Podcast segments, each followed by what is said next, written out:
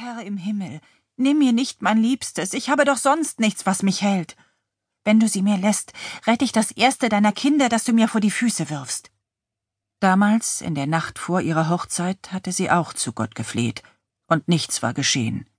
Diesmal aber schien der Allmächtige sich zu erbarmen. Eines Nachts wachte sie auf und stellte mit einem Blick auf die Standuhr fest, dass sie vier Stunden lang geschlafen hatte. Neben ihr lag Felicity, die schweißnassen Löckchen auf ihrer Wange getrocknet. Ihr Atem ging ruhig. Am Morgen sah Dr. Albingham ihr in den Hals und sagte Sie wird lange brauchen, um auf die Beine zu kommen, aber sie wird gesund. Maymay, die seit ihrer Hochzeit geglaubt hatte, von Gott verlassen zu sein, hatte sich je unverwundbar gefühlt. Ihr Kind war gerettet, es würde ihr bleiben. Was konnte ihr noch geschehen?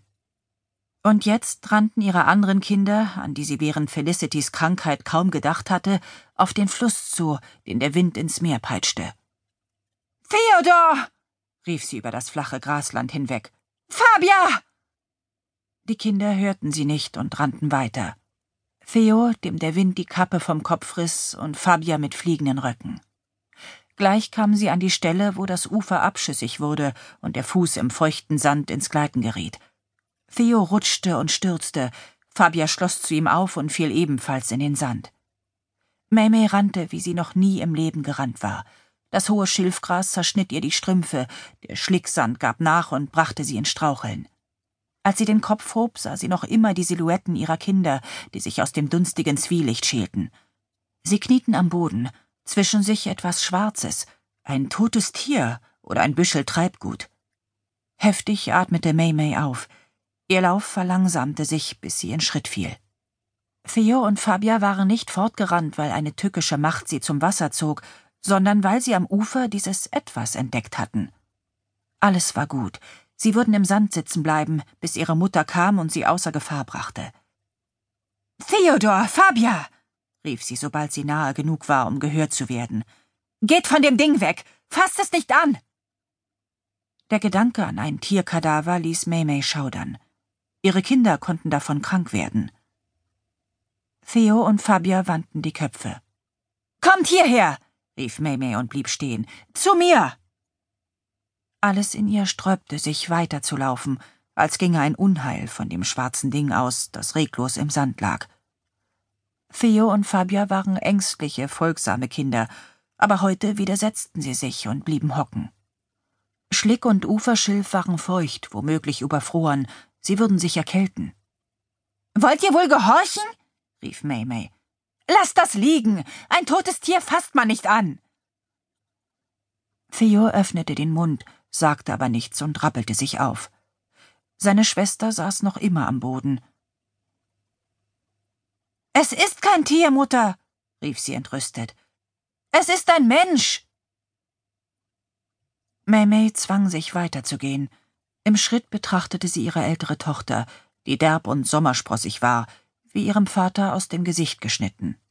Sie sah kein bisschen hübsch aus, und vermutlich gab es im ganzen Haus keinen Menschen, der über sie nachdachte, doch in diesem Augenblick fand Maymay sie reizend. Ihre Augen blitzten. Es kann doch kein Mensch sein, Fabia. Und ob es einer ist.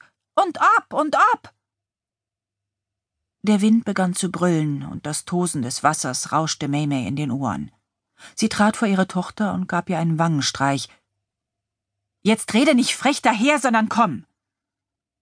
Mutter, murmelte Theo so leise, dass es unter dem Gebrüll der Naturgewalten kaum zu hören war. Maymays Blick fiel auf das Ding am Boden. Schwarz war nur das Haar, das durchnässt um den Kopf klebte.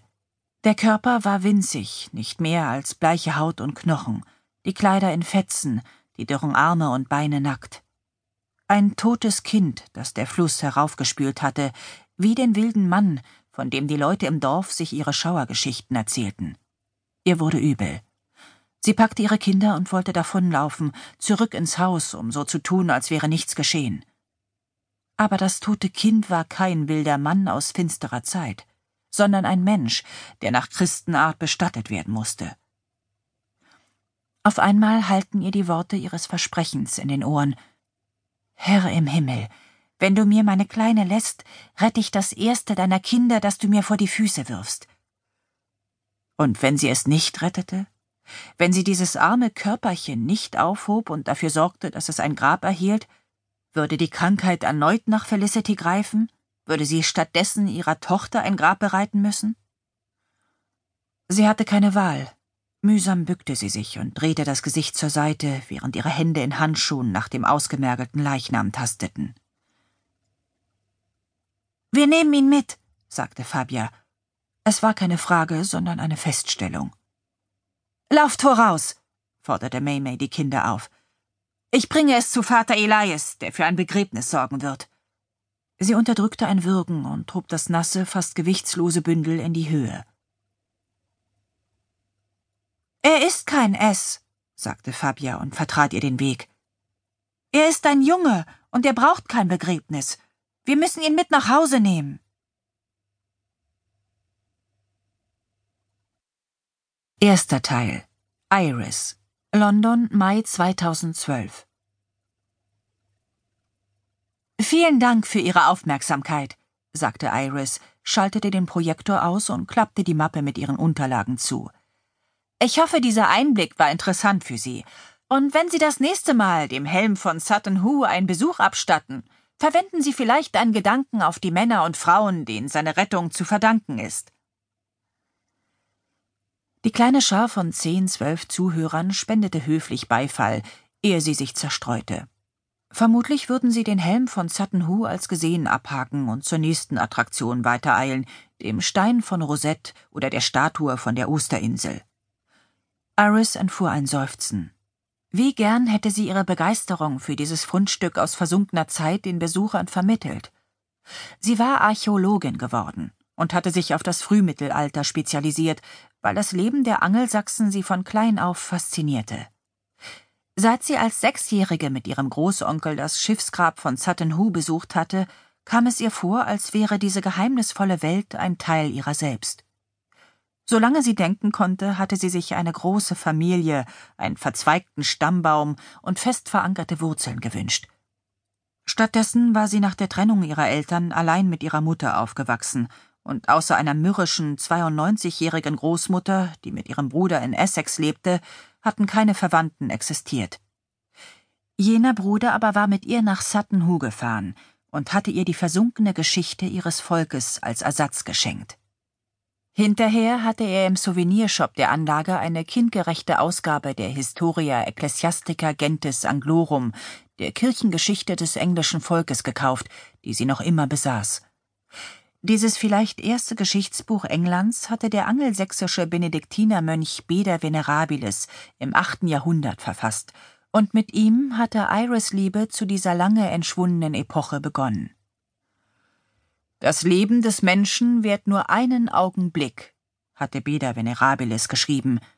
Sich mit Geschichte zu beschäftigen bedeutete für Iris, diesen Augenblick in ihren Händen festzuhalten. Sie gab sich alle Mühe, etwas von dem Zauber an ihre Zuhörer weiterzugeben und ihnen deutlich zu machen, dass jenes fast vergessene Zeitalter der Angelsachsen so etwas wie die Geburtsstunde ihrer eigenen Kultur darstellte. In einem halbstündigen Vortrag, bei dem es nicht einmal Sitzplätze gab, war das jedoch kaum möglich. Wer nicht länger stehen konnte, zog weiter und vergaß den Helm von Sutton Hoo. Seit Beginn des Jahres hielt Iris diese Galerievorträge im angelsächsischen Saal des British Museum, und inzwischen hatte sie ihre Arbeit gründlich satt. Aber Stellen für Archäologen waren dünn gesät, und wenn sie das Traumhaus halten wollte, das sie und Gareth gekauft hatten, musste sie nehmen, was immer sich ihr bot. Gareth stöhnte ohnehin, weil auf ihm die finanzielle Hauptlast lag. Im Gegensatz zu ihr hatte er bezweifelt, dass die Anschaffung eines Lagerhauses aus dem 18. Jahrhundert eine vernünftige Entscheidung war. Das schaffen wir schon, hatte Iris seine Bedenken beiseite gewischt. Sie hatte sich in das Haus verliebt wie in Gareth, auf den ersten Blick. Wo er Mängel und Schwächen sah, sah sie Potenzial. Das änderte nichts daran, dass das Haus Unsummen verschlang und sie beide inzwischen recht zermürbt waren. Gareth hatte vorgeschlagen, Iris solle sich nach fachfremder, besser bezahlter Arbeit umsehen, aber das kam für sie nicht in Frage. Sie hatte um diesen Beruf gekämpft, sie musste an ihm festhalten, oder es würde ihr nie gelingen, darin Fuß zu fassen. Also blieb ihr nichts übrig, als weiterhin gähnenden